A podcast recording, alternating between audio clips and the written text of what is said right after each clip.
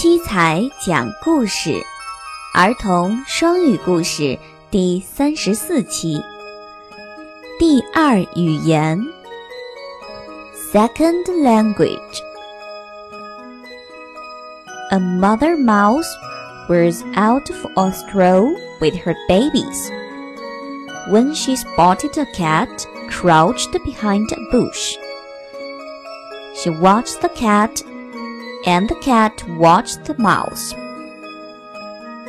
一只老鼠妈妈带着孩子出来散步，突然，她看见一只猫正在灌木丛中虎视眈眈地望着她。Mother Mouse bucked fiercely. Wong, wong, wong. The cat was so terrified that it ran for its life. 老鼠妈妈对着猫叫道：“汪汪汪！”猫听了非常害怕，拼命地跑走了。Mother Mouse turned to her babies and said, Now, do you understand the value of a second language?